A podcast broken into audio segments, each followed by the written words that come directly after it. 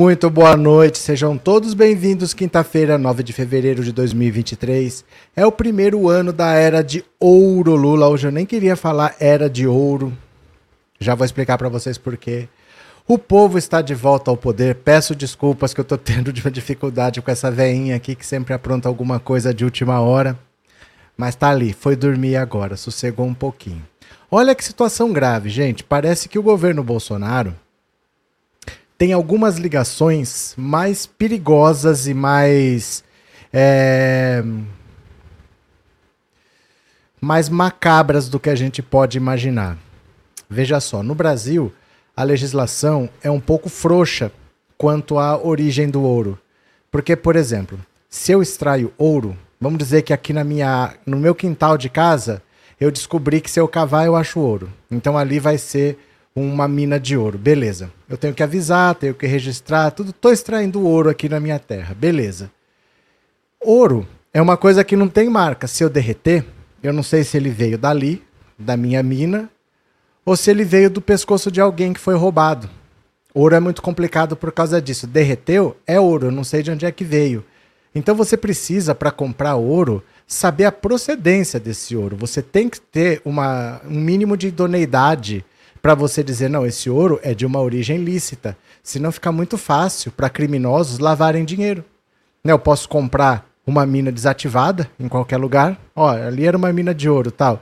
Eu posso comprar ouro roubado de traficantes de drogas, por exemplo. Pego essas joias, derreto e falo, ó, tô extraindo dali.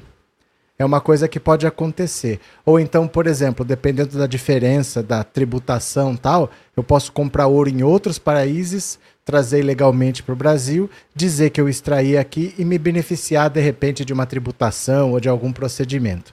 Isso pode acontecer. Tem só cinco empresas que certificam a origem do ouro no Brasil. Tem mais, mas cinco dominam praticamente o mercado. São cinco empresas. 80% do ouro que sai do Brasil sai de uma única cidade certificada em Itaituba, no Pará.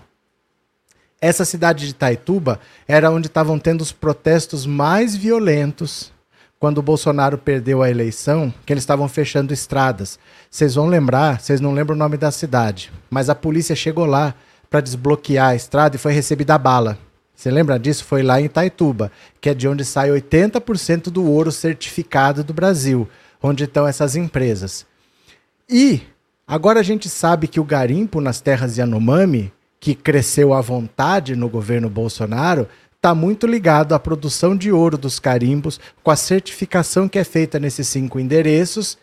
Inexplicavelmente, o tal Banco Central Independente, o Banco Central do bolsonarista Campos Neto, o Banco Central que bocha, bota a taxa de juros onde ele bem entende, está comprando ouro como nunca.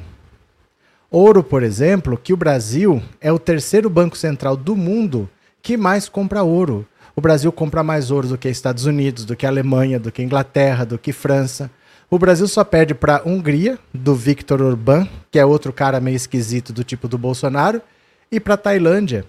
Em três meses, o Brasil comprou 129 toneladas de ouro, que é um recorde nos últimos 20 anos. Ele conseguiu bater esse recorde de um ano em três meses apenas, de tanto ouro que ele comprou. Do nada, o Banco Central começou a comprar ouro, comprar ouro, comprar ouro. Será que tem ligação uma coisa com a outra? Eles não quiseram explicar. O Banco Central não estava respondendo porque fazia, estava tentando manter tudo isso em sigilo, e agora o Gilmar Mendes chamou o Campos Neto para prestar explicações. O que está acontecendo que tanto o Banco Central decidiu de uma hora para outra comprar ouro, comprar ouro, comprar ouro, comprar ouro, comprar ouro. Então, assim, as ligações as ligações que estão por trás desse governo Bolsonaro é de um nível de criminalidade que ainda vai chocar muitas pessoas. Para quem está preocupado com moedinha do lago, para quem está preocupado com o, dinheiro que foi para comprar picanha, para comprar não sei o quê, nós podemos ter assim órgãos oficiais financiando atividades criminosas. Isso não está é, elucidado ainda, mas está sendo investigado. O Gilmar Mendes quer saber por quê por que o Banco Central, de uma hora para outra, resolveu comprar tanto ouro assim. Ele compra ouro, o Banco Central compra ouro porque ouro é um investimento. Eu posso decidir, por exemplo, investir em ouro, posso ir lá, o Banco Central tem que ter ouro para vender, mas Por que começou a comprar, comprar, comprar, comprar, comprar, ao mesmo tempo em que começou a se explorar as terras Yanomami, muito ouro ilegal sendo legalizado nessa cidade de Itaituba, que tinha protestos fervorosos a favor do Bolsonaro, fechando estradas e dando tiro em policial que ia lá para tentar liberar as estradas. Tem relação isso tudo? Esse é que é o problema agora. Nós vamos ver. O Gilmar Mendes chamou o Roberto Campos Neto para explicar o que está acontecendo e nós vamos acompanhar para ver se tem tudo isso, se tem ligação. Mas é muito sério o que está se desenhando nesse país, como que o crime conseguiu usar as instituições brasileiras para conseguir ganhar muito, muito, muito, muito, muito dinheiro. O Brasil foi o terceiro banco central do mundo que mais comprou ouro. São toneladas, toneladas, toneladas de ouro tá? Quem está aqui pela primeira vez, se inscreva no canal. Quem já é inscrito, torne-se membro, mande um super chat, um super sticker, mas faça isso no começo da live, tá? Faça logo no começo, porque quanto mais interação, mais o YouTube divulga. Então vai fazendo logo que o YouTube já vai vendo que tá bombando e já vai jogando para frente. Não deixa para fazer no final não, tá? Bora, eu vou compartilhar a tela, vamos ler aqui, ó, porque é muito grave tudo que está acontecendo. Dá uma olhadinha aqui, bora. Qual a responsabilidade do Banco Central sobre o garimpo ilegal de ouro na Amazônia. Olha só, esse aqui é o nosso chefinho aqui do Banco Central Independente, o Roberto Campos Neto. Veja só. O ministro Gilmar Mendes atendeu a uma ação do PV e intimou o Banco Central e a Agência Nacional de Mineração a prestarem esclarecimentos sobre a comercialização de ouro oriundo do garimpo ilegal na Amazônia. As DTVMs, ó, distribuidora de títulos e valores mobiliários, instituições financeiras especializadas em venda e compra de ouro, dependem de autorização do Banco Central para funcionar. Gilmar deu um prazo de três dias para que os dois órgãos se manifestem. Uma reportagem publicada pela Folha mostra que o ouro extraído de lavras clandestinas é legalizado no sistema financeiro por apenas cinco DTVMs, cinco dessas empresas que legalizam ouro. Instituições financeiras especializadas na venda e na compra de ouro, que dependem de autorização do Banco Central para funcionar.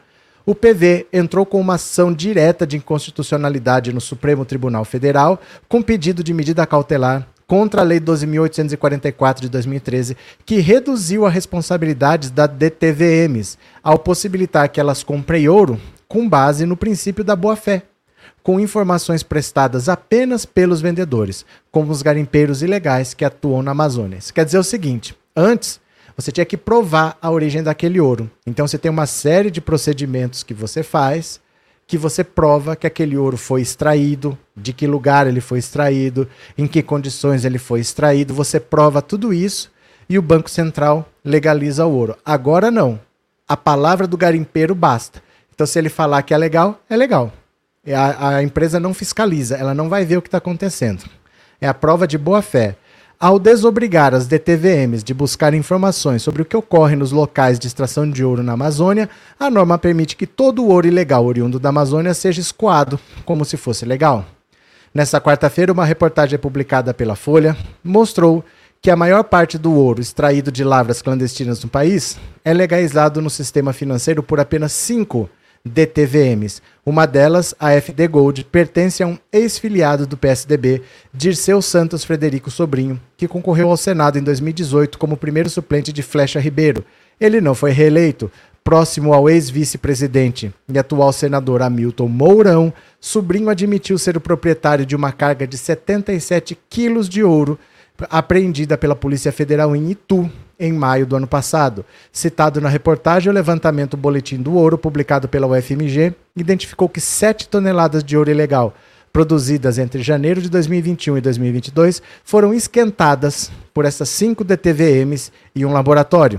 Outro levantamento, o raio-x do ouro, aponta que quatro DTVMs seriam responsáveis por um terço de todo o volume de ouro com indícios de ilegalidade, 79 toneladas. Isso significa 87% de suas operações são duvidosas. Imagina você ter uma empresa e 87% de tudo que você faz pode ser criminoso. Imagina a sua empresa. 87% de tudo que você faz pode ser criminoso. Olha o Mourão, olha o Mourão. Considerando a importância do tema em debate, entendo oportuno solicitar informações à Agência Nacional de Mineração e ao Banco Central. Intimem-se, inclusive, via fax, com urgência, a ANM e o Bacen a prestar informações no prazo de três dias, escreveu Gilmar Mendes. Esperamos que os esclarecimentos que esses órgãos irão prestar à Justiça também expliquem por que o Banco Central brasileiro foi o terceiro do mundo que mais comprou ouro em 2021, atrás apenas da Hungria e da Tailândia, e por que tentou manter a operação em sigilo. Foi a maior aquisição de ouro das últimas duas décadas em apenas três meses, 129 toneladas. Na época em que as compras aconteceram entre maio e julho de 2021, o portal do Bitcoin pediu explicações ao BC, com base na Lei de Acesso à Informação, mas a instituição se negou a responder aos questionamentos, alegando sigilo bancário. Então, olha só. Dá a entender que o governo Bolsonaro não é que simplesmente aconteceu muita coisa no governo Bolsonaro. Dá a entender que havia participação ou de pessoas ou de até instituições em todas essas operações que acabaram descambando no extermínio dos Yanomamis. Dá para entender com esse volume de dinheiro que é movimentado por que, essas pessoas são vistas como empecilhos. Porque se elas estão andando em cima de ouro, eu quero aquele ouro e a maneira mais fácil de eu chegar nesse ouro é matando quem está em cima. Porque enquanto essas pessoas estiverem andando lá, aquela terra é considerada reserva indígena. Se essas pessoas não existirem mais, é só terra da União. E aí a União pode deixar, pode dar autorização para se fazer o que bem quiser. Mas enquanto tiver um indígena andando lá, vai ser considerada reserva indígena. Então essas pessoas são um empecilho para que se ganhe dinheiro fácil com empresas que esquentam a origem desse ouro. O Banco Central que vai lá e compra esse ouro é inacreditável, né? José Francisco, obrigado pelo super sticker e obrigado por ser membro, viu? Muito obrigado. Deixa eu ver quem mais que estão falando aqui. Opa, deixa eu agradecer a Eulália, obrigado pelo super sticker e obrigado por ser membro, Eulália. Cadê? Ô, gente, vocês estão tudo bem aí? Vocês estão tudo bem aí? Manda o um super chat, o super sticker, torne-se membro no começo da live para ajudar a divulgar, viu? Pode ser de 99 centavos, mais fácil, viu? É, boa noite, Isa, bem-vinda. É, boa noite, Roselene. Boa noite, Luzia. Cadê quem mais? Cadê? É, tem quem não tem pessoas que não entendem isso, disse o Otávio. Sandra, por isso atacam tanto Lula, ele quer acabar com essa bandidagem. É dinheiro acima de tudo. Sempre foi. Sempre foi. Essa família nunca podia ter chegado ao poder. Nunca podia ter chegado ao poder. Né, Sandra? Obrigado. É, Bolsonaro quis legalizar o crime. Isabel. Cadê? O ano de FHC vai ficar no chinelo. O que, que aconteceu, Elaine? O ano de FHC vai ficar no chinelo? Como assim? Cadê? É, cadê? É, boa noite, mais uma vez, Lula corretíssimo, disse a Tânia. Célia, obrigado pelo super sticker, valeu. Cadê? Cadê? É, Antônia, boa noite, bem-vinda. Lula tem razão, ele não se engana, disse a Luzia, pronto. Ismael, então era para isso que eles querem o Banco Central independente, os pastores receberam desse ouro, não sei? Não sei. Tudo precisa ser investigado agora, a gente não sabe. A gente não sabe porque já pediram esclarecimentos ao Banco Central e o Banco Central se negou a esclarecer. Agora o Gilmar Mendes está pedindo esclarecimentos, eles têm três dias para explicar, mas a gente não sabe. O que, foi feito desse ouro? Não sei. Não sei, ninguém sabe. Inacreditável, né? Eneida, obrigado pelo super sticker, viu? Rafael, obrigado também. Valeu, ô meu povo, obrigado por atender o apelo. Nestor, muito obrigado. Cadê? É... Opa, cadê aqui o Nestor? A Marlene Santos, muito obrigado. Antônia, muito obrigado também, Antônia. E Roberto Abreu, muito obrigado pelo super sticker, viu? Muito obrigado. É... Ela tá certa, FHC foi uma vergonha mesmo, só que mais sutil, disse o Otávio. É, confesso que estou perplexo, tem coisa aí. Então, o problema é esse: tem coisa aí, mas não é coisa pequena. Porque são 129 toneladas de ouro só em três meses. Não é o que foi comprado no governo Bolsonaro, foi só em três meses. E nesses três meses já bateu o recorde dos últimos 20 anos. Ninguém conseguiu comprar tanto ouro, porque o Banco Central compra ouro.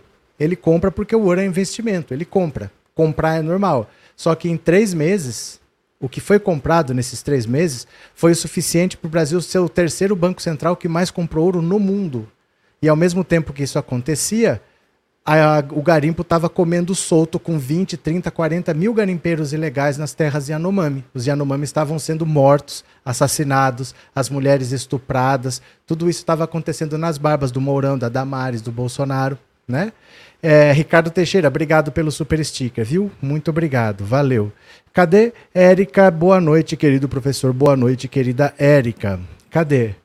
Opa, é, ingressinho para aulas maçã são suborno. Valeu, encarnação. Obrigado. Boa noite, viu? Bem-vinda. É, Elisaura, ouro às custas de mortes dos nossos irmãos Yanomamis. Pronto. Vamos ler mais uma aqui? Vamos ler mais uma? Continuemos. Olha. PSOL pede a governo Lula que retire a tramitação do projeto de Bolsonaro que libera garimpos em terras indígenas. Olha só. A bancada do pessoal na Câmara encaminhou um ofício ao governo Lula para pedir que retire a tramitação da casa de uma proposta feita pela gestão Bolsonaro. O foco é o projeto de lei 19120, que libera mineração, construção de hidrelétricas e plantação de transgêneros em território indígena. A pedido dos deputados, o pedido dos deputados do PSOL se baseia no artigo 104 do Regimento Interno da Câmara. A norma estabelece que o autor do projeto de lei, no caso o governo federal, pode requerer a exclusão da proposta em qualquer fase de seu andamento. Se o governo Lula acatar o ofício e retirar a medida, caberá ao presidente da Câmara deferi-la, Arthur Lira. Uma, em março do ano passado, em meio a protestos de artistas, ambientalistas e movimentos sociais em frente ao Congresso, o plenário da Câmara aprovou o regime de urgência à tramitação do PL 191-2020. O Ministério Público Federal já se manifestou duas vezes contra a proposta e declarou que ela é inconstitucional. A aprovação da urgência aconteceu em uma sessão noturna, enquanto artistas como Caetano Veloso, Seu Jorge e Daniela Mercury realizavam uma manifestação com shows na esplanada dos ministérios batizado de Ato pela Terra. Agora, o executivo que tem o poder de retirá-lo de tramitação e se há de fato compromisso com os nossos povos e nosso ambiente, esse é o único caminho. É reflorestar territórios e mentes, disse a deputada indígena Célia é, Chacriabá. O ofício foi enviado pelo, para o ministro das Relações Institucionais, Alexandre Padilha, a ministra do Meio Ambiente, Marina Silva, e a ministra dos Povos Indígenas, Sônia Guajajara. O documento apresentado aos ministros destaca que a crise humanitária do povo Yanomami vítima de desnutrição grave e com mortes causadas pela expansão do garimpo ilegal em terras indígenas, expôs a urgência da retirada da proposta. Desde novembro de 2020, lideranças Yanomamis vêm pleiteando o auxílio do poder público federal para conter as invasões de garimpeiros que culminaram em uma série de violações graves de direitos humanos, com registros de homicídios, estupros, contaminação por diversas doenças, dentre as quais Covid-19 bem como tornando impossível a subsistência das comunidades, posto a dificuldade de realizar atividades extrativistas, como por exemplo a pesca, escreve a bancada no texto. Então agora o Bolsonaro, ele não aprovou o projeto. O que ele aprovou foi só a urgência. Então eles votaram, o projeto ele tem uma tramitação. Leva um certo tempo, tem que passar por comissão, precisa de aprovação. Eles aproveitaram um pedido de urgência. Então essa urgência faz com que tramite mais rápido. Não foi o projeto que foi aprovado, foi só a urgência. Mas ele não andou. Apesar da urgência, ele não foi aprovado nem nada. O governo federal, então, pode retirar. Porque quem fez o pedido foi o governo federal. Não interessa se trocou de presidente. O governo federal pediu, o governo federal pode retirar. Aí é só o Arthur Lira falar que sim. E ele vai dizer que sim, porque está todo mundo contra esses projetos. A gente está vendo o que está acontecendo. Então, assim, tem que retirar isso daí enquanto é tempo, né? Deixa eu ver aqui o que mais. Carol Nunes, obrigado pelo super sticker, Carol. Muito obrigado. César Rodrigues, também obrigado pelo super sticker. E Lisete, brigadão também, Lisete. Super sticker e quem mais aqui? Marluce, obrigado também, obrigado por ser membro. Cadê? É, Isabel, é bom que o tal Salles falou que a boiada ia passar e olha que passou por quatro anos de várias formas. É, mas podia ser pior. É porque eles não eram tão competentes. Eles não tinham essa capacidade toda. Se tivesse o estrago era pior, né? Vânia, onde Bolsonaro e sua família passaram, deixaram rastros de morte e destruição. Reinaldo, a vitória de Lula interrompeu a instalação de uma ditadura da cleptocracia. Roberto, a impressão que tenho é que tudo do desgoverno passado que produz dinheiro a crimes garantindo essa proeza. Absurdo sermos governados por milicianos da pior espécie. Mas ele foi eleito, né? A gente avisava que eram milicianos, as pessoas faziam arminha. Faziam arminha votando em criminosos e fazendo arminha, né? Regina, obrigado pelo super sticker, viu? Maria Aparecida, muito obrigado. Artesanando, artesanando em casa, obrigado pelo super sticker, valeu. E Demétrios, com esse escândalo, Lula pode demitir o presidente do BC? Não é assim, ele não pode demitir. Ele tem que ter cometido um crime. Para ele ter cometido um crime, ele tem que ser julgado e condenado. Ele não pode demitir. Ele não pode demitir. Ele não pode. A não ser que ele cometa um crime. Para dizer que ele cometeu um crime, ele tem que ser julgado e condenado. Não adianta falar que ele cometeu um crime. Tem que julgar, tem que se defender, tem que provar, tem que ser condenado. Ele vai entrar com recurso, biriri, bororó. Mas o Lula não pode demitir ele. Não pode. Não existe demitir. Não existe. É difícil de acreditar que não pode, mas não pode. Não pode. Né? É, Márcia, chegou a hora do desmonte das trevas. Vamos seguir em frente. Cadê que mais? Essa independente do BC é quase uma privatização, basicamente. Basicamente, né? Tirou das mãos do presidente a capacidade de governar o país, de fazer política monetária. Francisco, e eu preocupado com as moedas e as carpas. Eu falo para vocês, vocês tenham paciência.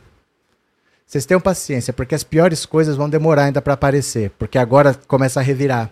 Então vão revirar. Lá no Ministério da Educação vai ter muita coisa. Educação e saúde são os maiores orçamentos. Dali vai sair muita coisa, porque tinha muito dinheiro, muita gente interessada, dali vai sair muita coisa. Então vocês esperem. Essas histórias assim que aparecem aqui e ali é coisa pequena perto do que ainda vem. Porque esses ministérios que têm muito orçamento, aconteceu muita coisa. Ainda vai aparecer, aguenta as pontas, viu? Cadê? É, likes, gente. Márcia.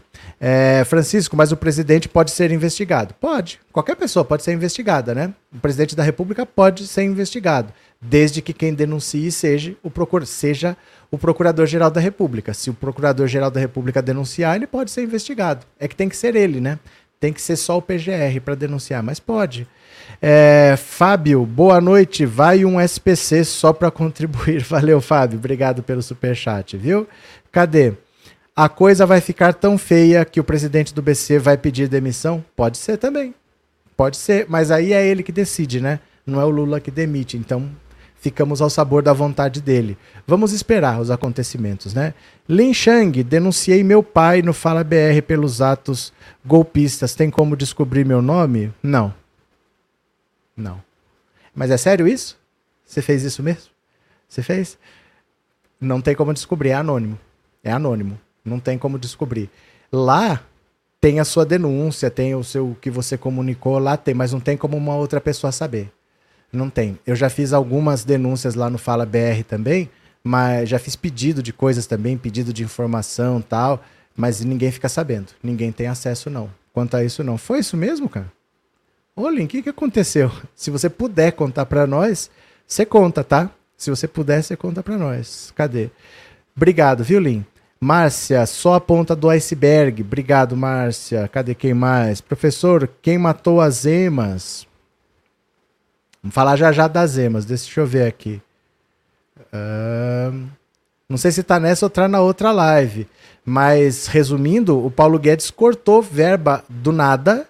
Era ele que estava morando na Granja do Torto. Tem ema no Palácio da Alvorada, onde morava o Bolsonaro. E na Granja do Torto, onde estava morando o Paulo Guedes. Ele cortou verba do nada, corta, corta, corta, corta, corta. Na falta de dinheiro, pararam de comprar ração para Ema e estavam dando resta de comida. Resta de comida humana. Tava dando arroz, feijão, macarrão, carne, pizza para Ema comer. As Emas morreram. É a mesma coisa você pegar um peixe e dar resto de churrasco, resto de pizza, todo dia. Porque não compraram mais ração, porque ele mandou cortar a verba, viu? Cadê? É, eu também denunciaria, disse a Maristela, mas entre o eu denunciaria e eu denunciei, tem uma diferença, hein? Entre o eu denunciaria e o eu denunciei é diferente. Bem diferente.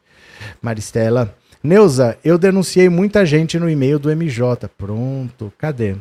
Borba, o Senado pode demitir o presidente do BC. Não é que pode demitir, pode julgar.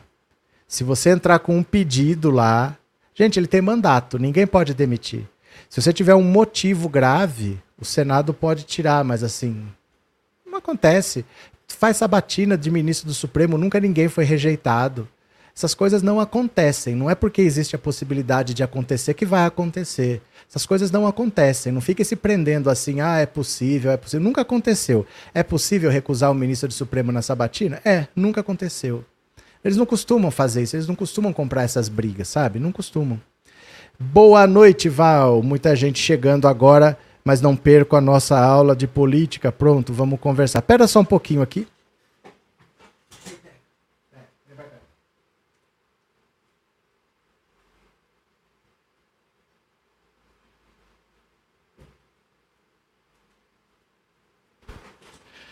Teca tá rodando, rodando, rodando. Vamos ver se ela quer sair, se ela quer tomar água.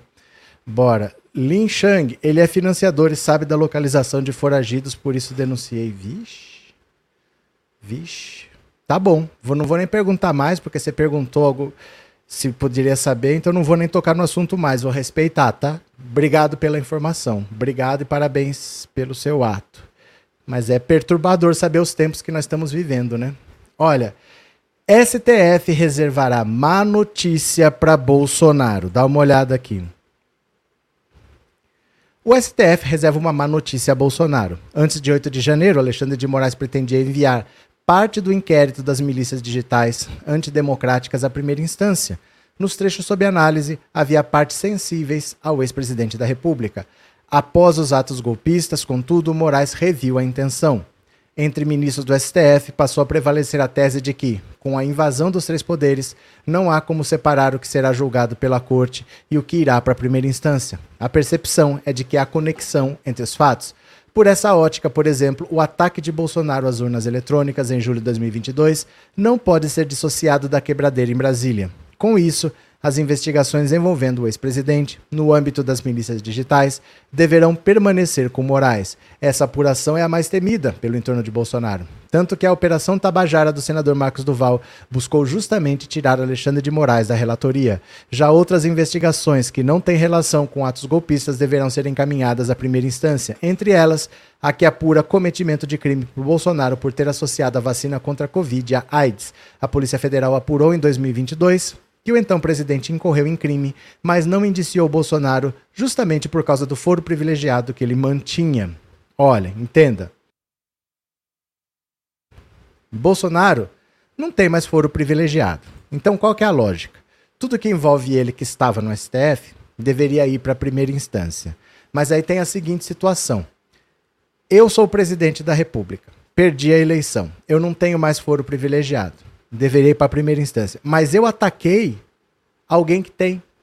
Eu ataquei os três poderes. Você entende a diferença? Por exemplo, se eu tentei matar o presidente da República, eu não tenho foro privilegiado, mas a vítima tem. Nesse caso, a vítima são os poderes. Então, esse caso vai continuar no STF. Para o Bolsonaro, seria muito bom que fosse para a primeira instância por dois motivos. Primeiro, é porque ia sair da mão do Alexandre de Moraes, e é isso que ele mais queria. Ele queria que saísse da mão do Xandão, não vai sair mais. Segundo é que se vai para a primeira instância, aí você tem um caminho longo.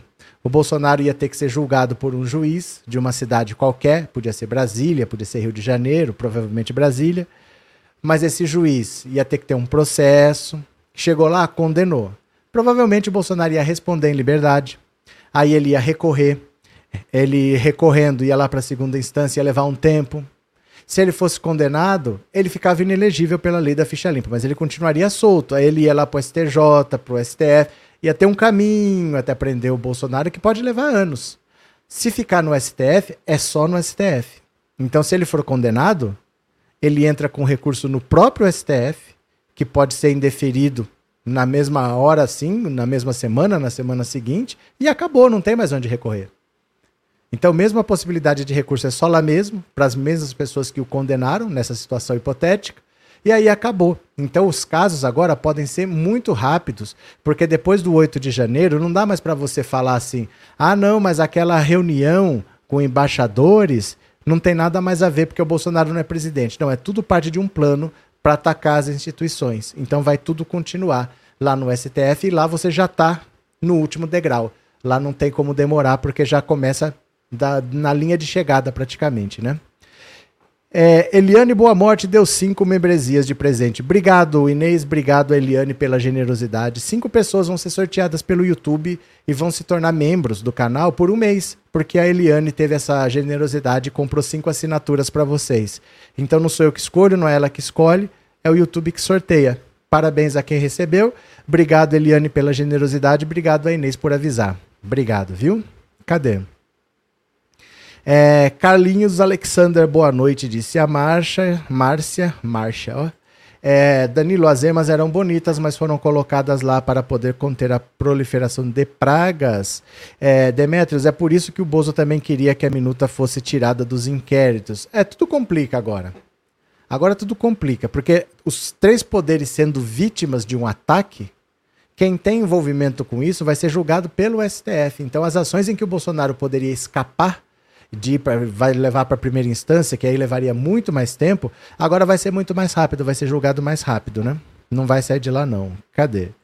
É, professor, esses, esses bolsomínios que ficam atacando o ministro do STF podem ser julgados lá? Podem. Podem. Tem que ter uma denúncia e tem que ver qual é a ordem de prioridade disso daí. Porque assim, foram quase. Presas tem mil e tantas pessoas tem mais é, não sei quantos inquéritos envolvendo essas pessoas, porque, por exemplo, o Bolsonaro está num seis ou sete inquéritos diferentes. Não são coisas que vão ser decididas rapidamente. A previsão deles é que leve um, dois anos para julgar essa galera toda. Pode travar o STF. Então, alguém que está atacando o ministro pode ser julgado lá? Pode, mas quando? A pauta quem faz é a presidente, né? Hoje é a Rosa Weber. Mas quando que isso vai acontecer? Ninguém sabe, porque é muito julgamento para fazer agora. Agora é muito julgamento, né? Cadê? Paulo Oliveira, agora você é membro, disse a Vânia. Parabéns, Paulo. Márcia, inacreditável que esse governante Pária fez tantas barbáries e nós suportamos calados. Pois é, Márcia. Pois é, duro ser minoria, né? A gente fez o barulho que a gente pôde, mas é pequeno. A esquerda não consegue derrubar um governo de direita. A esquerda não tem tamanho para isso. Para derrubar, teria que ter um movimento suprapartidário e a direita sempre passou pano para o Bolsonaro. Tanto é que votou nele de novo ah, bolsonarista arrependido. Votaram tudo de novo. A imprensa passou pano, todo mundo passou pano. Todo mundo sabia o que estava acontecendo e todo mundo fechou os olhos. Então a esquerda sozinha não tem tamanho, não tem não tem capacidade de tirar um governo. A esquerda sozinha não tem tamanho suficiente para isso, né? Boa noite, Rosa. Admiro essa moça que denunciou o próprio pai. Que ponto, né, que a gente tá chegando? Carlos, quanto. Como é que é? Quando o senhor convidará membros do governo para entrevistá-los? Eu provavelmente nunca, Carlos. Provavelmente nunca, eles não vêm. A gente não consegue nem contato com eles, eles não têm muita agenda, é muito difícil. É muito difícil, sabe? Muito difícil mesmo, assim, não é tão simples não. Quando você está em Brasília é mais fácil, que você conhece as pessoas, você vai trabalhando no dia a dia, convivendo, mas assim é muito difícil. Não, você não tem muita abertura para chegar, sabe? Não é assim convida que eles vêm. Você não tem contato, eles não têm muito interesse também. Acho difícil. Acho eu não conto com essa possibilidade não, viu? Bora para mais uma? Bora para mais uma. Pessoal, protocola pedido de cassação de Damares por tragédia dos Yanomamis. Olha, o cerco tá fechando, o cerco tá fechando, essa galera vai rodar.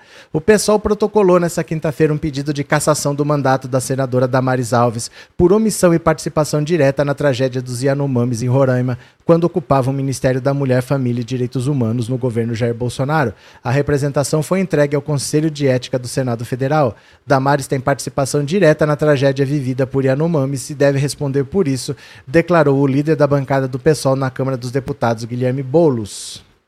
O presidente do PSOL, Juliano Medeiros, afirmou que Damares nem deveria ter sido empossada no cargo no Senado, como parte do plano de extermínio do povo Yanomami, ela sequer deveria ter tomado posse, mais uma prova das disfunções das nossas instituições. A representação argumenta que a ex-ministra utilizou a máquina pública para promover uma política etnocida e racista, não só contra os Yanomamis, mas também contra outros povos originários. O documento que traz fotos anexas feitas pela, na terra indígena Yanomami, mostrando a situação da crise humanitária vivida pelos indígenas, afirma ainda que Damares agiu com descaso e ausência de medidas de proteção aos povos indígenas. O pessoal pede que seja aberto um processo disciplinar contra a senadora e eventual cassação de seu mandato. O Conselho de Ética do Senado Federal se reúne, não se reúne desde 2019, mas o líder do governo, o senador Randolfo Rodrigues, já declarou que o colegiado será reaberto. A entrega simbólica da representação foi feita nessa quinta pelo deputado Pastor Henrique Vieira e pela deputada Luciene Cavalcante. O pedido diz ainda que Damares foi peça central para o projeto de genocídio Yanomami interpretado pelo governo Bolsonaro. Assim, depender de conselho de ética é duro. Conselho de Ética não costuma fazer nada contra eles mesmos, mas se tiver uma investigação criminal, é diferente. Então, além de denunciar no Conselho de Ética, é preciso reunir provas e fazer uma denúncia formal no Judiciário. É preciso levar ao STF, é preciso que isso seja investigado pela PGR, que tenha um inquérito acontecendo, porque se ficar só no Conselho de Ética, eles não costumam. O Conselho de Ética é formado, no caso é o Senado, né? É formado pelos próprios senadores um não é rigoroso com o outro, porque depois posso ser eu. Então, como eu não fui rigoroso com ele, talvez ele não seja rigoroso comigo. Um não vai contra o outro, assim. É muito difícil o deputado querer caçar deputado, porque ele sempre acha que amanhã pode ser ele. Então, é importante que tenha uma denúncia criminal, que vá para o STF, o STF encaminha para a PGR, que vai investigar e pode abrir um inquérito. Precisa ter uma denúncia formal criminal. Depender só do Conselho de Ética, pode ficar lá para sempre, viu? Maria Elisa, obrigado pelo super sticker e obrigado por ser membro, viu? Muito obrigado. É, Carlinhos, boa noite, disse a professora Nivalda. Maristela, bolsonaristas são muito perversos, eles têm coragem de colocar bomba. Gente, eles colocaram bomba. É, teve uma, um comício do Lula que jogaram uma, uma garrafa PET de 2 litros com explosivo e com fezes. Eles com drone jogaram material químico em cima das pessoas. Teve outros que bateram em carro que tinha adesivo, provocando acidente. Teve o assassinato de Foz do Iguaçu. Teve outro, acho que foi no Mato Grosso, né? É isso. O bolsonarismo é isso, né? Cadê? Elisaura, o que o povo pode fazer para que essas pessoas miseráveis paguem por seus crimes? Tem uma facção no Congresso Nacional. Tem que ter um processo criminal. Tem que fazer uma denúncia criminal e para denunciar tem que ter prova. Então é, é, um processo complicado. Não é assim, vamos fazer um abaixo assinado. Você precisa fazer uma denúncia formal para que seja investigado, para que seja apurado, né? Cadê? Boa noite, Jonas. Se o presidente do BC pode ser substituído por notória incompetência ou prática de crime, está bem encaminhada a troca, não é mesmo? Não, por enquanto não. Por enquanto não. Por enquanto não tem crime. Tem uma tem uma tem um questionamento só. O Gilmar Mendes pediu explicações. É, ele vai apresentar alguma explicação lá. A partir dali pode ter alguma coisa, mas aí tem que ter um processo, né? Tem que ter um processo. Se o Gilmar Mendes não se contentar, ele pode encaminhar para a PGR, a PGR pode ver, pode chamar ele lá para colher um depoimento, pode achar que tem um indício de crime, pode recomendar que se instaure um inquérito, ele é considerado réu. Tem que ter algo assim. Não, não é só porque a gente acha estranho que ele vai ser retirado, porque a gente precisa ter provas. E não é tão simples ter provas. Vamos ver. Ele tem três dias para se explicar. Vamos ver o que, que ele explica primeiro. Ver se o Gilmar Mendes aceita a explicação dele ou não. Mas se for o que parece ser, é muito grave. É muito grave, sim. É muito grave e histórico. Se isso acontecer, é histórico. Um presidente do Banco Central tiver envolvido com algo desse tipo, né? Romilson, boa noite. Manda um beijo para Nicole, minha filha. Nicole, um beijo para você. Abraço, Romilson. Bem-vindo. Boa noite para todo mundo, viu? Para toda a família aí. Márcia, eu não tenho pressa esse povo se enforca com a própria corda. É porque agora vai aparecer. A melhor coisa que se faz é não ter imediatismo, porque foi um mês de governo Lula e as coisas ainda vão começar a aparecer. O Congresso só voltou agora.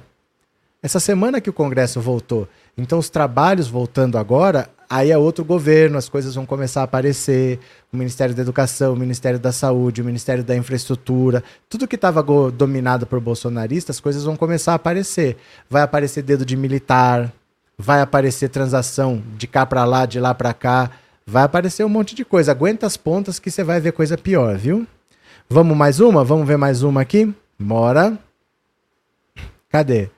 Segurança de Bolsonaro que agrediu jornalista da Globo é dispensado do GSI. Olha isso aqui, ó. Olha. Segurança de Bolsonaro que agrediu jornalista da Globo em 2021, o coronel Gustavo Soares foi dispensado do cargo de direção que exercia no GSI. É, ele dirigia o Departamento de Segurança Presidencial e sua saída do posto foi publicada no Diário Oficial de quarta-feira. Em 2021, Soares agrediu uma repórter da TV Bahia, afiliada da Globo, e ameaçou outros integrantes da emissora. Na ocasião, segurança agarrou a jornalista Camila Marinho pelo pescoço quando ela tentava abordar Bolsonaro. A profissional também teve a pochete arrancada por integrantes do GSI. Pessoas próximas a Soares afirmam que a saída dele já estava prevista desde 31 de outubro por ter mais de 35 anos de exército. O episódio de 2021 levou a Globo a emitir nota, cujos principais trechos seguem abaixo. As agressões desse domingo mostram que já passou da hora de a Procuradoria-Geral da República dar o seu parecer na ação que corre no Supremo, tendo como relator o ministro Dias Toffoli. A imprensa cumpre um direito inscrito na Constituição e, ter, e deve ter sua segurança garantida. Se os seguranças agem por conta própria, a presidência deve ser responsabilizada por omissão. Se agem seguindo ordens superiores, a Previdência deve ser responsabilizada por atentar contra a liberdade de imprensa e fomentar a violência contra jornalistas. Além disso, é escandalosa a atitude da presidência de deixar jornalistas à própria sorte, em meio a apoiadores fanáticos que são insuflados quase direta, diariamente pelo próprio presidente e sua retórica contra o trabalho da imprensa. Aliados de Soares afirmam que, apesar da reportagem apontarem o militar como autor das agressões, as mesmas teriam sido cometidas por um segurança alheio aos quadros do GSI e que o coronel seria incapaz de agredir ou cometer qualquer ilegalidade. Ah, meu Deus, ele é incapaz. Quem me conhece sabe. Olha que ironia. Um segurança do Bolsonaro agride uma repórter da Globo. Entra o governo Lula, o que, que ele faz? Afasta esse segurança do GSI, que é um militar, que agrediu uma repórter da Rede Globo. Olha como Lula trata a imprensa e olha como o Bolsonaro tratava. Agora, olha como a imprensa trata o Lula e como a imprensa tratava o Bolsonaro. Ah, o Bolsonaro fazia gato e sapato da imprensa, colocava o gado para bater, bater fisicamente nos jornalistas. E a imprensa passando pano para tudo que ele fazia. O Lula responsabilizando, indo atrás, vendo quem não pode ficar lá por esse tipo de atitude, tratando a imprensa com respeito, não se escondendo, estando ali para falar com todo mundo e a imprensa só pau no Lula, pau no Lula, pau no Lula. Por isso, que existe uma imagem que o PT é um governo que só tem corrupção. Porque a imprensa constrói essa imagem independente do que o Lula faça. Tudo que o Lula faz, eles vão dizer que é o contrário e sempre vão passar pano para o Bolsonaro. Então, simplesmente assim, você acreditar no que a imprensa fala contra o Lula, é só ver as atitudes do Lula e o que ela faz com o Lula. E veja as atitudes do Bolsonaro e o que ela fez durante quatro anos de governo Bolsonaro, né? Reginaldo, boa noite, bem-vindo. Puxa uma cadeira, senta mais um pouco, vai ter bolo. Abraço, Reginaldo, bem-vindo, viu? É, incapaz, só quem apanha, só quem apanhou sabe. Quem apanhou de mim sabe, né? Eu não bato em ninguém. Quem já apanhou de mim sabe, né, Del? É, pelo menos a gente vê eles buscar. Se o Bozo tivesse lá, não saberíamos nunca. Luísa, cadê? Conselho de ética sem ética. Não, é um conselho de ética que assim. A lei fala que tem que ter mas eles têm autonomia. Então, eles não, nunca se interessam em um punir o outro. Eu não puno você, se acontecer alguma coisa comigo, você também não pune. Juiz é assim. Por isso que o Lula ter conseguido provar a suspeição do Sérgio Moro, as pessoas não têm noção do que, que o Lula conseguiu, do tamanho que é isso. Porque um juiz nunca disse que o outro está errado. Um médico nunca disse que o outro está errado. É, é o corporativismo, né? Cadê? Márcio, como é que, como é que sabemos que nós fomos premiados pelo YouTube? Vai, você vai receber um aviso. É que só você vai receber um aviso, nem eu fico sabendo. Mas vai aparecer assim: você agora é um, é um membro do canal. O YouTube te avisa. Mas vai aparecer para você. Aí onde você está escrevendo a mensagem, vai aparecer uma mensagenzinha. Você agora é membro do canal. Ele que sorteia, entendeu? Nem eu fico sabendo quem são as pessoas. Só quem ganhou que sabe. Ney, é, Neilson, obrigado pelo super sticker, viu? Muito obrigado. Bora para mais uma? Bora para mais uma? Mortalidade infantil e Yanomami supera de países com as piores taxas do mundo. Gente, para um pouco. Olha isso. A mortalidade de crianças Yanomami abaixo de um ano foi de 136,7 a cada mil em 2020. Olha só, de cada mil, morria 136 Mais de 10% a chance de seu filho morrer com um ano de vida. A taxa é superior ao índice de mortalidade infantil em Serra Leoa, que é de 78. É o dobro.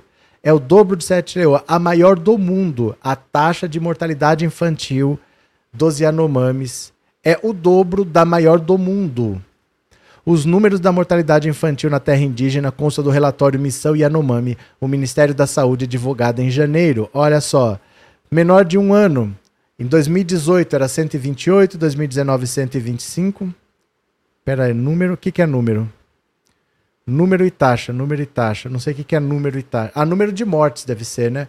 Número de mortes e a taxa por mil, que deve ser. Deve ser isso, para cada mil habitantes. Então, ó, 128, 135, 136. Agora aqui 74 e 72, por quê? O que, que é esse asterisco aqui? Cadê o asterisco? Tem que ter a explicação desse asterisco aqui.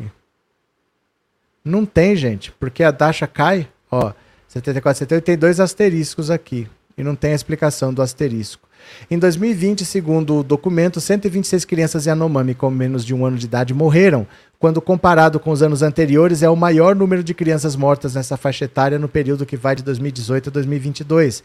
Em relação à taxa de mortalidade, os números de 2018 e 2019 também apresentam números acima de três dígitos. O Ministério da Saúde chama atenção para o fato de que as mortes em 2021 e 2022 são preliminares, podendo inclusive ser maiores. No que se refere às taxas de mortalidade, mesmo que se considere os números preliminares dos últimos dois anos, eles estariam entre as dos países com maior taxa de mortalidade infantil do mundo, como a da República Centro-Africana e Guiné. Nos anos de 2018 e 2022, 505 crianças Yanomami de até um ano morreram. De acordo com o relatório, o componente neonatal 0 a 6 dias e de 7 a 27 representou 57,1 8% dos óbitos em menores de um ano entre 2018 e 2022. Então, quem mais morre, quase 60% das mortes, é quem está aqui, ó, no primeiro mês de vida. Mais da metade das mortes está no primeiro mês de vida. É uma, uma coisinha indefesa. Além disso, exprimem problemas no desenvolvimento socioeconômico geral dos Yanomamis e as próprias condições de saúde da mulher. Sobre as mortes entre crianças Yanomami, o relatório aponta que as principais causas de óbito são por agravos preveníveis, mas no registro não é possível, não é evidenciado o agravamento principal, que é a desnutrição. Segundo o Ministério da Saúde, em 2021, 56,5% das crianças estavam abaixo do peso recomendado. Em comunidades com um PAPIL, em 2022, por exemplo, esse percentual foi de 80%. 80% das crianças desnutridas. Em relação à mortalidade infantil, o relatório do Ministério da Saúde informa que entre 2019 e 2022, 538 crianças Yanomami com até 5 anos morreram por causas que poderiam ser evitadas. Do total, 200 poderiam ser reduzíveis por ações adequadas de promoção à saúde, prevenção, controle e atenção às doenças e causas causas infecciosas, conforme noticiado em dezembro do ano passado. As crianças Yanomami morrem quase 10 vezes mais por causas evitáveis do que a média nacional. Inacreditável isso. Eles morrem 10 vezes mais do que o resto do Brasil. Então, uma criança que nasce numa reserva Yanomami, ela tem 10 vezes mais chances de morrer do que um, um filho que eu tenho aqui. Se eu tiver um filho aqui, assim, numa condição normal, ele tem 10 vezes menos chances de morrer. Então, se morrer uma criança aqui, lá morreram 10. Se tiver uma família chorando aqui, lá tem 10 famílias chorando. E são causas evitáveis. É que não é na família da gente, né? Se fosse na família da gente, imagina uma criança de 20 dias, uma coisinha inofensiva, desnutrida e, e morrendo de uma causa evitável. Rosa, obrigado pelo super sticker e obrigado por ser membro, viu? Muito obrigado. Tem bolsonaristas que dizem que os indígenas e Yanomami são vagabundos, não merecem terras, mas eles, não é que eles merecem terras, eles têm direito. A questão não é merecer, a questão é que eles têm direito. Por exemplo, é, eu posso ter sido um péssimo filho. Posso ter sido o pior filho possível. Mas quando meus pais morrem, eu tenho direito à herança. Não interessa se eu mereço. Não interessa. Então não interessa se eles merecem. Eles peguem a opinião deles que eles acham que eles não merecem e enfiem no cotovelo deles. Que não interessa a opinião deles, se eles merecem ou não. Eles têm direito. Acabou. Não tem o que questionar. Eles têm direito. Mais do que merecimento, eles têm direito. Isso é inquestionável. Não é não? Valeu, Nadir. Cadê? É, José Norberto, eu sempre votei no Lula desde 89, quando eu tinha 16 anos e tirei meu título de eleitor. Pronto. Inês, ai que alegria, precisei sair um pouquinho. Quando volto, vejo que ganhei uma membresia. Muito obrigado, Deus abençoe. Ah, você se tornou membro, parabéns. Por um mês você é membro do canal. Que legal, bem-vinda, viu? Bem-vinda. Cadê? Boa noite, Helena. Na escuta aqui em Amambaí. Gosto muito da sua live. Que legal, Helena. Obrigado. Vamos para mais uma, vamos para mais uma. Lula deve indicar Dilma Rousseff para a presidência do Banco dos BRICS. Olha só. A Dilma vai para a China o presidente Lula deve indicar a Dilma para a presidência do novo Banco de Desenvolvimento dos BRICS. A instituição é conhecida como Banco dos BRICS, grupo de países que reúne Brasil, Rússia, Índia, China e África do Sul. A indicação de Dilma ao cargo consolida um processo de reabilitação da ex-presidente que deixou o cargo em 2016 com baixa popularidade. Durante toda a campanha eleitoral e também no início do terceiro mandato, Lula tem enfatizado a versão petista de que o impeachment sofrido por Dilma foi um golpe. A ex-presidente era reprovada por 65% da população pouco antes de deixar o governo em 2016 por causa do impeachment. Em 2018, ao disputar uma vaga no Senado em Minas, amargou um quarto lugar. O ministro da Fazenda, Fernando Haddad, tem tratado com o atual presidente do Banco dos BRICS, Marcos Troio, sobre a substituição. Lula buscava um cargo para Dilma fora do país, mas que não a colocasse como funcionária do governo no exterior. Coube ao ex-chanceler e atual assessor especial da presidência para assuntos internacionais, Celso Amorim, verificar posições em organismos internacionais para ex-presidente. De acordo com integrantes do governo, o nome de Dilma já conta com o apoio dos demais integrantes do bloco. Lula trabalha para ter a indicação de Dilma finalizada no banco até o final de fevereiro. Desde a campanha, a ex-presidente não foi escondida no palanque eleitoral eleitoral de Lula. Foi levada pelo presidente em comícios em São Paulo, Curitiba, Porto Alegre e foi à apresentação da chapa Lula-Alckmin em maio do ano passado. Ao retornar ao Palácio do Planalto, para a posse de Lula, Dilma foi celebrada por aliados. Também compareceu, também comparecer também, ao comparecer, foi saudada nos discursos de posse de ministros Alexandre Padilha, Paulo Pimenta, Jorge Messias, na primeira semana do novo governo. Quando seu nome era anunciado, era ovacionada pela plateia. Na última segunda, esteve no palco durante a posse de Aloysio Mercadante na presidência do banco do BNDES no Rio. Então, assim, o Lula, para colocar a Dilma em alguma função, ela não pode ser é, ministra porque ela já foi presidente da República. Você não pode ser a autoridade máxima de um país e depois você está pedindo autorização para um, pedindo para o outro colaborar. Olha, eu preciso que aquele ministério ajude o meu ministério. Ela, como já foi presidente da República, ela não pode ser ministra.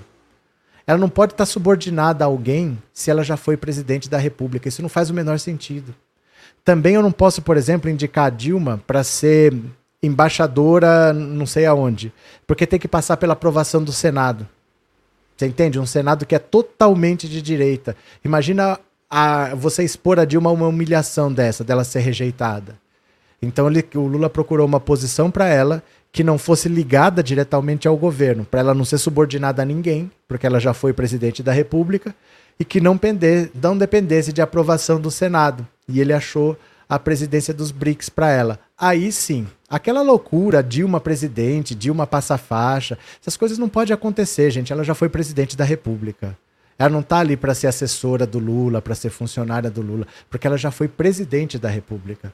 Então agora o Lula achou uma posição para ela, ela vai ser presidente do Banco dos BRICS, ela não é subordinada ao governo, então ela não é subordinada a ninguém, se ela já foi presidente da República e ela não depende de autorização do, do, do Senado. Então, beleza, aí sim tá bem feito, né?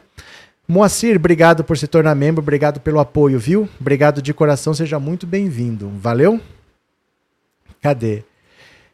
Eu, como é que é? José Norberto, eu acho que eu devo ter algum parentesco com o Lula um pouco distante, porque a minha avó materna tem sobrenome Silva. Pode ser. E eu com o Fernando Henrique Cardoso, né? Talvez. Cândida, boa noite, assistindo aqui de Minas, o Ai, tamo juntos sempre, todos os dias. Valeu, Cândida, bem-vinda. É, José do Carmo, Dilma só teve essa rejeição por causa da gigantesca campanha que a imprensa fez contra ela. Ah, mas não só, viu, José? Não é só por causa disso, não. É porque ela é mulher. Podia fazer a campanha que fosse contra um homem, não ia ser daquele jeito. A Dilma apanhou com gosto. Batiam com gosto, batem ainda. Batem ainda. Não querem, os bolsonaristas não querem que a Dilma seja indicada por Banco dos BRICS. Por quê? Por que, que eles não querem? O Bolsonaro indicou o Weintraub por Banco Mundial porque ele estava com medo de ser preso. Aí ele foi exonerado. Já exonerado, ele usou o passaporte diplomático para entrar nos Estados Unidos, que ele já tinha que ter devolvido, que ele não era mais ministro. Ficou dois anos no Banco Mundial, eles não reclamaram. Então eles têm um ódio da Dilma, não tem explicação. Você pode falar o que você quiser, mas nenhum político nunca sofreu o que a Dilma sofreu, ninguém passou o que ela passou. Muito é porque ela é mulher. Batiam com um gosto que você não vê batendo em homem, não. Batiam pra valer nela, viu? É, Rosemary, obrigado pelo super sticker, viu? Obrigado por ser membro também. Tem que colocar Bolsonaro na jaula e jogar a chave fora, disse o Renovacar. Lula, valeu, Aparecida. Os bolsonaristas não têm o que querer mais nada. Elisaura. Cadê? Ricardo, Luiz Megali e Oineg são da Band e odeiam a Dilma, vivem falando mal dela. Então, não tem por que ter ódio. Você pode não concordar, você pode não gostar, mas por que ódio? Porque eles não têm esse ódio pelo Temer, eles não têm esse ódio pelo José Sarney, eles não têm esse ódio pelo Collor, eles não têm esse ódio por ninguém. Eles não têm. Eles não têm esse ódio nem pelo Lula. Nem pelo Lula. É um ódio desmedido e que não acaba nunca. Muito é porque ela é mulher. Nenhum homem apanha o que a Dilma apanhou nesse país. Era um esporte bater na Dilma, viu? Inês Lula deve começar a tratar a imprensa como ela merece, com desprezo, igual o Bozo fez. E ganha o que com isso, Inês? Ganha o que com isso? O Bolsonaro ganhou o quê? O único presidente que não se reelegeu. Será que a ideia é fazer o que o Bolsonaro fez? Olha que a gente vai virando bolsonarista na esquerda, e isso é um sinal de que o Bolsonaro venceu, que ele conseguiu plantar a sementinha do mal. Será que o jeito da gente continuar é fazer o que o Bolsonaro fez? O Bolsonaro é o único presidente que não se reelegeu, né? Cadê? É, assistindo a partir de Moçambique, é eu, eu Sandy, é isso? Bem-vindo, que prazer, viu? Que prazer, seja bem-vindo. Cadê o Carlos? Você esperava que as coisas estariam tão quentes? A gente esperava que estaria mais tranquila com a posse do nosso presidente. É porque, assim, é, é um mês de governo. Aconteceu muita coisa. E eles não pretendem parar. Provavelmente, com o tempo, eles vão começar a ser isolados. Mas o Congresso nem começou ainda. Então as coisas ainda vão se acomodar. Mas ninguém esperava que fosse ser desse jeito. Ninguém esperava, porque o Bolsonaro é. Ele não, ele não pensa como todo mundo pensa. Ele tem uma cabeça que pensa diferente. As coisas são. Não tem chance de dar certo, mesmo assim ele faz. Quem é que toma o poder quebrando vidro? Ninguém toma o poder quebrando vidro. Mas ele mandou o povo fazer isso. Então ele faz umas coisas meio irracionais. É difícil que alguém pudesse prever o que ia acontecer, porque ele não faz coisas com lógica, né? Fernando, obrigado pelo super chat, viu? Muito obrigado. Ó, eu vou parando por aqui e eu volto às 21 horas. Vocês fiquem paradinhos aí que vai aparecer para vocês a live das 21 horas. Aí você já ativa o lembrete para não perder. Porque é o seguinte, eu vou falar dessa CPI que eles querem fazer para investigar os atentados de 8 de setembro. O objetivo deles com essa CPI é dizer que o governo federal sabia, que o governo federal não fez nada, então o governo federal foi omisso, querem responsabilizar o Lula para fazer o impeachment dele. Eu vou explicar com calma disso daí. Voltem às 21 horas, que vocês vão entender o que eu estou falando. Acabando a live, fica aí, não sai daí. Acabando a live, vai aparecer a próxima, você já ativa o lembrete e volte às 21 horas. Posso contar com vocês? Posso contar? Então ative aí, volte às 21 que a gente vai conversar com calma. Beijinho, daqui a pouco eu volto. Beijo, beijo, beijo, beijo, beijo.